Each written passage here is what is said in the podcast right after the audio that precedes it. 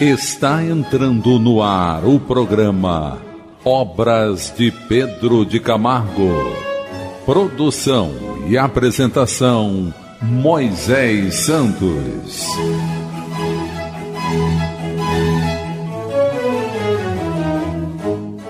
Caríssimos ouvintes da Rádio Rio de Janeiro, eu sou Moisés Santos e este é o programa Obras de Pedro de Camargo que você já sabe, meu caro ouvinte, ele tem o pseudônimo de Vinícius. E nós estamos estudando o livro Na Seara do Mestre, autor Pedro Camargo, pela editora da Federação Espírita Brasileira. Nós hoje vamos estudar o capítulo A Razão e a Fé à Luz dos Evangelhos. Nesse título, Pedro Camargo se refere aos quatro evangélicos considerados canônicos, que é o Evangelho de Mateus, o Evangelho de Lucas, o Evangelho de Marcos e o Evangelho de João. Vamos abordar as questões relacionadas à proposta do Espiritismo em unir a fé à razão e a ciência à religião. Ele inicia uma das grandes conquistas do neo-espiritualismo está na harmonia que veio estabelecer entre a razão e a fé, que, como é sabido, permaneciam as forças antagônicas em perene conflito. Então, logo nesse primeiro parágrafo, ele vai nos lembrar a história de quantos se posicionaram em disputas, opondo-se uns aos outros e criando os próprios sistemas.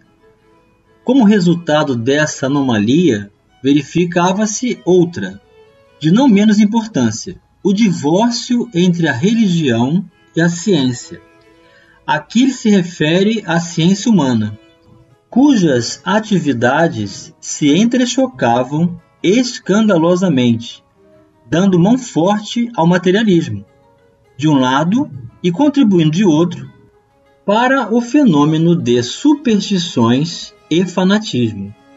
Então, muito bem abordado aqui a questão que Pedro Camargo já nos convida a refletir, que a separação entre religião e ciência tem essas consequências. Ou o materialismo ganha afirmando que não existe nada além da matéria, ou as pessoas vinculam-se à religião julgando que o sobrenatural pode determinar o concurso dos seus destinos, portanto levando ao fanatismo. A razão malsinada pelos crentes e a fé ridicularizada pelos pensadores determinavam um estado de confusão, do qual adivinham funestas consequências atingindo todas as camadas sociais. O Espiritismo veio por termo a essa perturbação, ou seja, dar um fim nisso, demonstrando o perfeito ajuste os liames indissolúveis que unem a fé à razão e, consequentemente, a religião à ciência. Vamos buscar as diretrizes libertadoras em o Evangelho segundo o Espiritismo. Diretrizes libertadoras.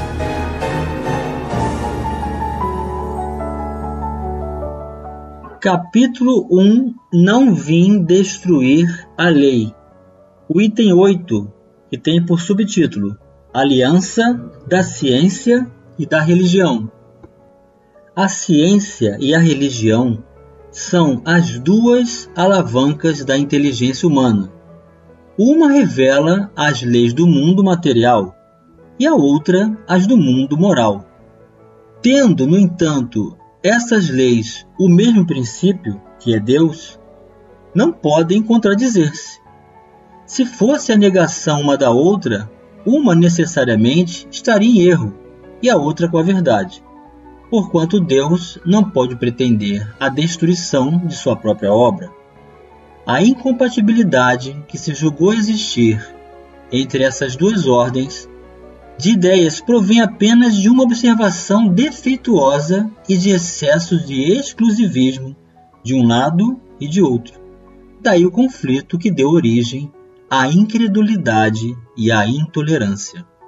São chegados os tempos em que os ensinamentos do Cristo têm de ser completados, em que o véu intencionalmente lançado sobre algumas partes desse ensino tem de ser levantado, em que a ciência, deixando de ser exclusivamente materialista, tem de levar em conta o elemento espiritual, em que a religião, deixando de ignorar as leis orgânicas e imutáveis da matéria, como duas forças que são, apoiando-se uma na outra e marchando combinadas, se prestarão mútuo concurso. Então, não mais desmentida pela ciência, a religião adquirirá inabalável poder, porque estará de acordo com a razão, já se lhe não podendo mais opor à irresistível lógica dos fatos. Então, eis aí a proposta do Espiritismo para tornar a fé raciocinada, para fazer com que a razão, associada ao sentimento, cresça combinando os recursos da ciência não mais vinculando-se exclusivamente à explicação no âmbito material, mas que seja acrescido o elemento espiritual. E dessa forma, saberemos que a fonte é a mesma, que é Deus, que criou a tudo e a todos. Kardec, compilando e concatenando os postulados espiritualistas, à luz da revelação, estabeleceu este belo aforismo Abre aspas. Fé inabalável só o é, a que pode encarar frente a frente a razão, em todas as épocas da humanidade. Fecha aspas. Nem pôde deixar de ser assim. A fé que teme confrontos não é fé, pois o caráter dessa virtude, tão esclarecidas nas páginas evangélicas, é precisamente o destemor a energia latente que encerra e transmite àqueles que a cultivam. Tal valor deriva da natureza íntima da fé, que percebe e sente a sua própria força. Ora, perceber é ato de raciocínio. Portanto, não pode afastar-se da razão, que é o instrumento do qual o espírito se serve para investigar e assimilar a verdade. Por isso, na zona luminosa em que o novel espiritualismo pontifica, a razão e a fé acham-se irmanadas, caminham juntas, como amigas, inseparáveis, que mutuamente se auxiliam, compreendendo as condições de interdependência em que se encontram. A relação natural entre ambas é de colaboração e não de rivalidade. Tal é, de fato, a posição em que se acham aquelas duas expressões de energias anímicas, visto que Deus não dotou o espírito de faculdades que reciprocamente se combatessem e anulassem. Não nos deu o sentimento para crer e o entendimento para repelir a crença. O coração não tem por função combater o cérebro, todos os órgãos agem para o mesmo fim. Por isso que a vida física ou corpórea depende da sinergia, isto é, da simultaneidade ou concurso de ação de todos os instrumentos e aparelhos orgânicos. Então aqui nós temos uma excelente comparação de Pedro Camargo, mostrando que o corpo humano, do coração, desabrocha o sentimento, do cérebro, a inteligência e a razão. Mas o cérebro não luta contra o coração, e nem o coração contra o cérebro. Na verdade, ambos fazem parte de um conjunto harmonioso que estabelece uma equação perfeita para o desenvolvimento de todos os valores que possamos adquirir da herança de Deus. O mesmo fenômeno se verifica no que respeita à vida psíquica, a fé que o sentimento aninha deve ser controlada pela razão. Deus, em seu amor e onipotência, equipou os espíritos de modo que nada lhes faltasse, para saírem vitoriosos na luta, a sustentar contra tudo quanto possa embaraçar-lhes a caminhada pela senda gloriosa do progresso, na consumação do senso próprio da vida. Basta que se disponham à peleja com perseverança e denodo, para que a vitória lhe sorria. Através da luz alcançada pelo esforço pessoal, o caminho da redenção abre-se diante deles, acenando-lhes com a liberdade. Justo galardão dos que porfiam manejando a armadura espiritual, inteligência, vontade e sentimento. Então, eis o convite que o Espiritismo nos faz, meu caro ouvinte. Quando Allan Kardec diz que a fé, quando se torna raciocinada, passa a enfrentar frente a frente todas as adversidades de forma a aproveitarmos cada ensejo, cada estímulo do mecanismo da justiça divina, proporcionando então condição para ressignificarmos valores e crescermos e optarmos com qualidade por escolhas que nos façam cada vez mais livres dentro do campo do espírito, como devemos nos enxergar. Então, ao nos desembaraçarmos dessa divisão que os homens fizeram, separando a religião da ciência, separando a razão da fé, nós vamos estabelecer um concurso de valores com raciocínio para que a fé então seja assim, sempre proveitosa no consentimento da razão e também do próprio coração. E assim vamos utilizar inteligência, vontade e sentimento como esses recursos libertadores em cada uma das nossas vidas. O estudo do Espiritismo o estudo do entendimento que os mensageiros celestes nos trouxeram para compreendermos esse mecanismo recai sobre esse esforço da nossa caminhada, como senda gloriosa para o progresso, como Pedro Camargo afirmou. Então, que possamos usar também desse recurso a perseverança, a insistência, a disciplina, a vontade direcionada para as conquistas de valores cada vez mais amplos e audaciosos no bem. Vamos continuar raciocinando sobre a união da ciência com a religião e a razão unida à fé para fazermos das nossas vidas uma libertação dentro dos códigos do Evangelho de Jesus hoje e sempre. Até já! Participe do programa Obras de Pedro de Camargo enviando sua mensagem, dúvida ou sugestão pelo e-mail opg arroba rádio Rio de Janeiro.am.br ou pelo WhatsApp da Rádio Rio de Janeiro 984867633 aos cuidados de Moisés Santos. Voltamos a apresentar o programa Obras de Pedro de Camargo. Caríssimos ouvintes da Rádio Rio de Janeiro, voltamos agora com o segundo bloco do nosso programa de hoje, em que continuamos estudando a obra Na Seara do Mestre do autor Pedro de Camargo, editora da Federação Espírita Brasileira. Hoje estamos estudando o concurso da União da Ciência com a religião e do uso da ferramenta da razão para desenvolver uma fé.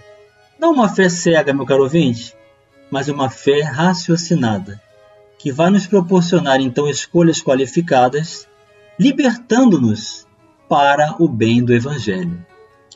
Alega-se que a razão humana é falha, sujeita às conturbações passionais, conduzindo, como soe acontecer, o homem ao erro.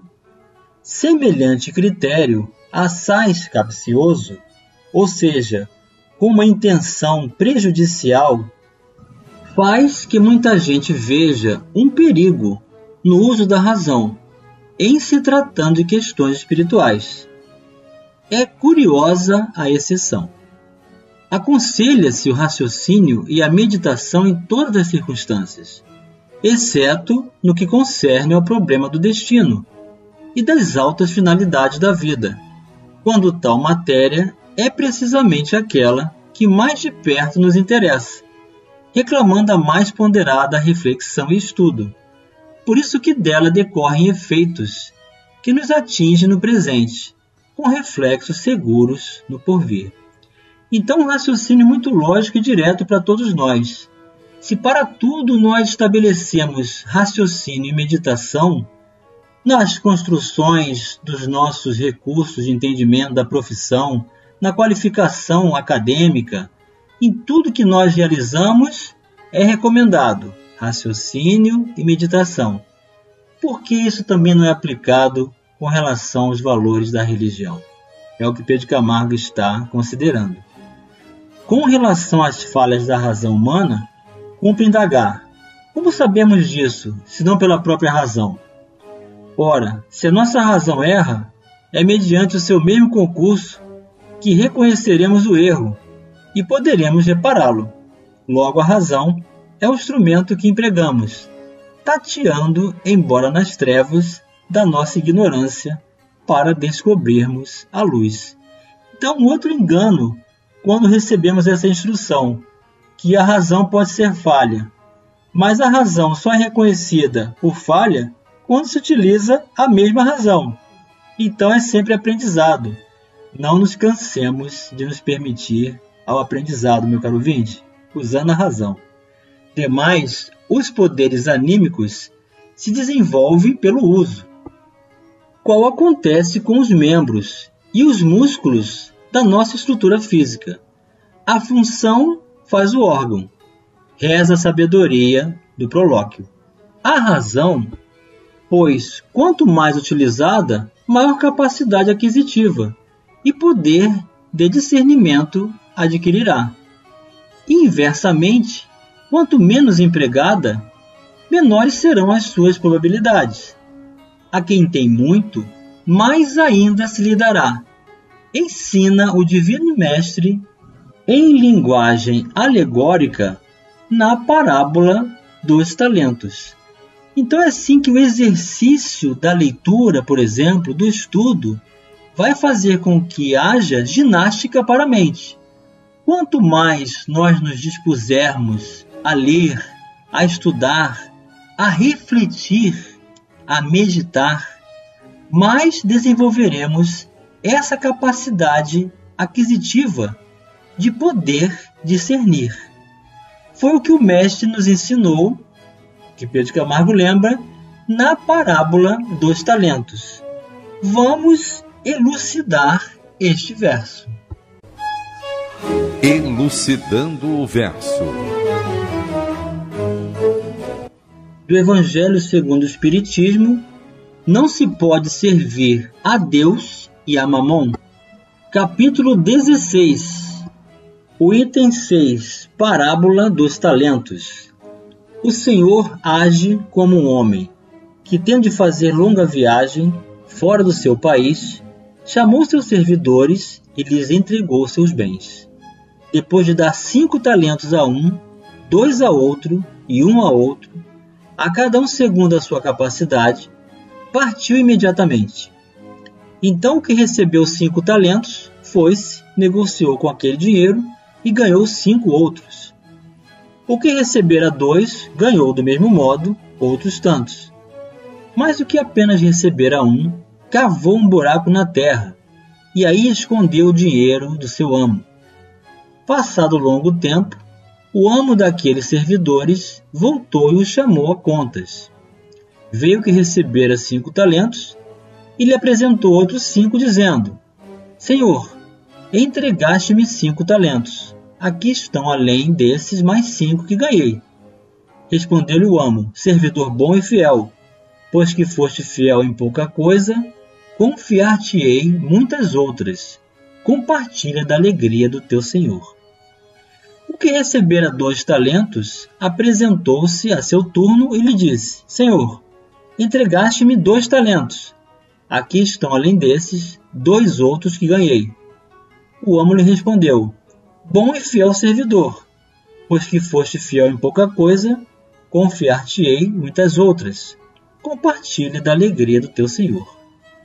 Veio em seguida o que recebeu apenas um talento e disse: Senhor, sei que és homem severo, que ceifas onde não semeaste, e que colhes de onde nada puseste. Por isso, como te temia, escondi o teu talento na terra. Aqui o tens, restituo o que te pertence. O homem, porém, lhe respondeu: Servidor mau e preguiçoso, se sabias que ceifo onde nada semeei, e que colho onde nada pus, devia pôr meu dinheiro nas mãos dos banqueiros, a fim de que, regressando, eu retirasse com juros o que me pertence. Tire-lhe, pois, o talento que está com ele, e dê-no ao que tem dez talentos. Porquanto dar-se-á a todos o que já tem, e esses ficarão acumulados de bens. Quanto àqueles que nada têm, tirar-se-lhe-á, mesmo o que pareça ter, e seja esse servidor inútil lançado nas trevas exteriores, onde haverá prantos e ranger de dentes. Mateus capítulo 25, versículos 14 a 30. Então, meu caro ouvinte, eis o que Pedro Camargo quis nos explicar. A quem tem muito, mais ainda se lhe dará. Ou seja, aquele que se esforça, que adquire o mérito desse esforço pela conquista desses mesmos recursos, mais se aproximará da oportunidade de conexão com os valores divinos. Portanto, não se trata da distinção ou de prejuízo de uns para com os outros em condenação, mas em função do que realizamos pela própria conquista, pelos próprios esforços. Portanto, nada de temores vãos. Submetamos ao cadinho da razão todas as questões que nos afetam, especialmente as que se referem aos destinos do nosso ser. A fé cega, baseada em alheia autoridade, precisa e deve ser substituída pela fé lúcida, apoiada e alicerçada na legítima autoridade da razão própria de cada crente. Este é o convite, meu caro ouvinte, que não façamos ninguém de referência, porque todos nós encarnados somos falíveis. Não é o palestrante, não é o dirigente, não é o presidente da Casa Espírita, não é o presidente da Federação Espírita Brasileira, nem nenhum médio famoso merece as considerações de condição exemplar e absoluta para condição de referência e exemplo exemplo é somente o nosso Mestre Jesus. Chegou o momento, meu caro ouvinte, de você receber a mensagem do Mestre. Mensagem do Mestre.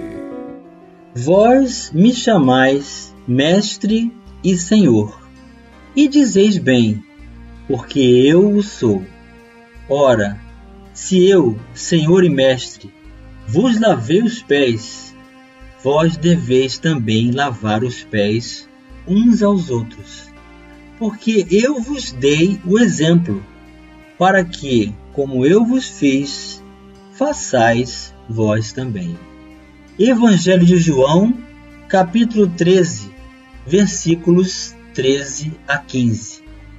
Eis aí, meu caro ouvinte, o convite de Jesus para que somente a Ele consideremos Mestre e Senhor, e tenhamos nele o referencial, o exemplo vivo de nossas vidas. Certamente não na potência do que ele pode realizar, mas na mesma frequência do seu propósito. Saibamos nos ajustar dentro da nossa pequenez, no auxílio, na oportunidade de consolar, de ouvir alguém que precise é, expressar as suas necessidades, organizar seu pensamento. Algo material que possamos aliviar a fome de alguém que está próximo de nós, agasalhar alguém nesse frio, fazermos a condição de servos de Jesus, sendo úteis em sua seara, tendo ele sempre como exemplo, porque as suas diretrizes, as suas palavras, são verdade e vida, e são elas que devemos nos aperfeiçoar em seu entendimento para cada vez mais nos aproximarmos dele, o Mestre e Senhor da vida, nosso Senhor Jesus Cristo. Um grande abraço e até o próximo programa. Você ouviu o programa Obras de Pedro de Camargo. Produção e apresentação Moisés Santos.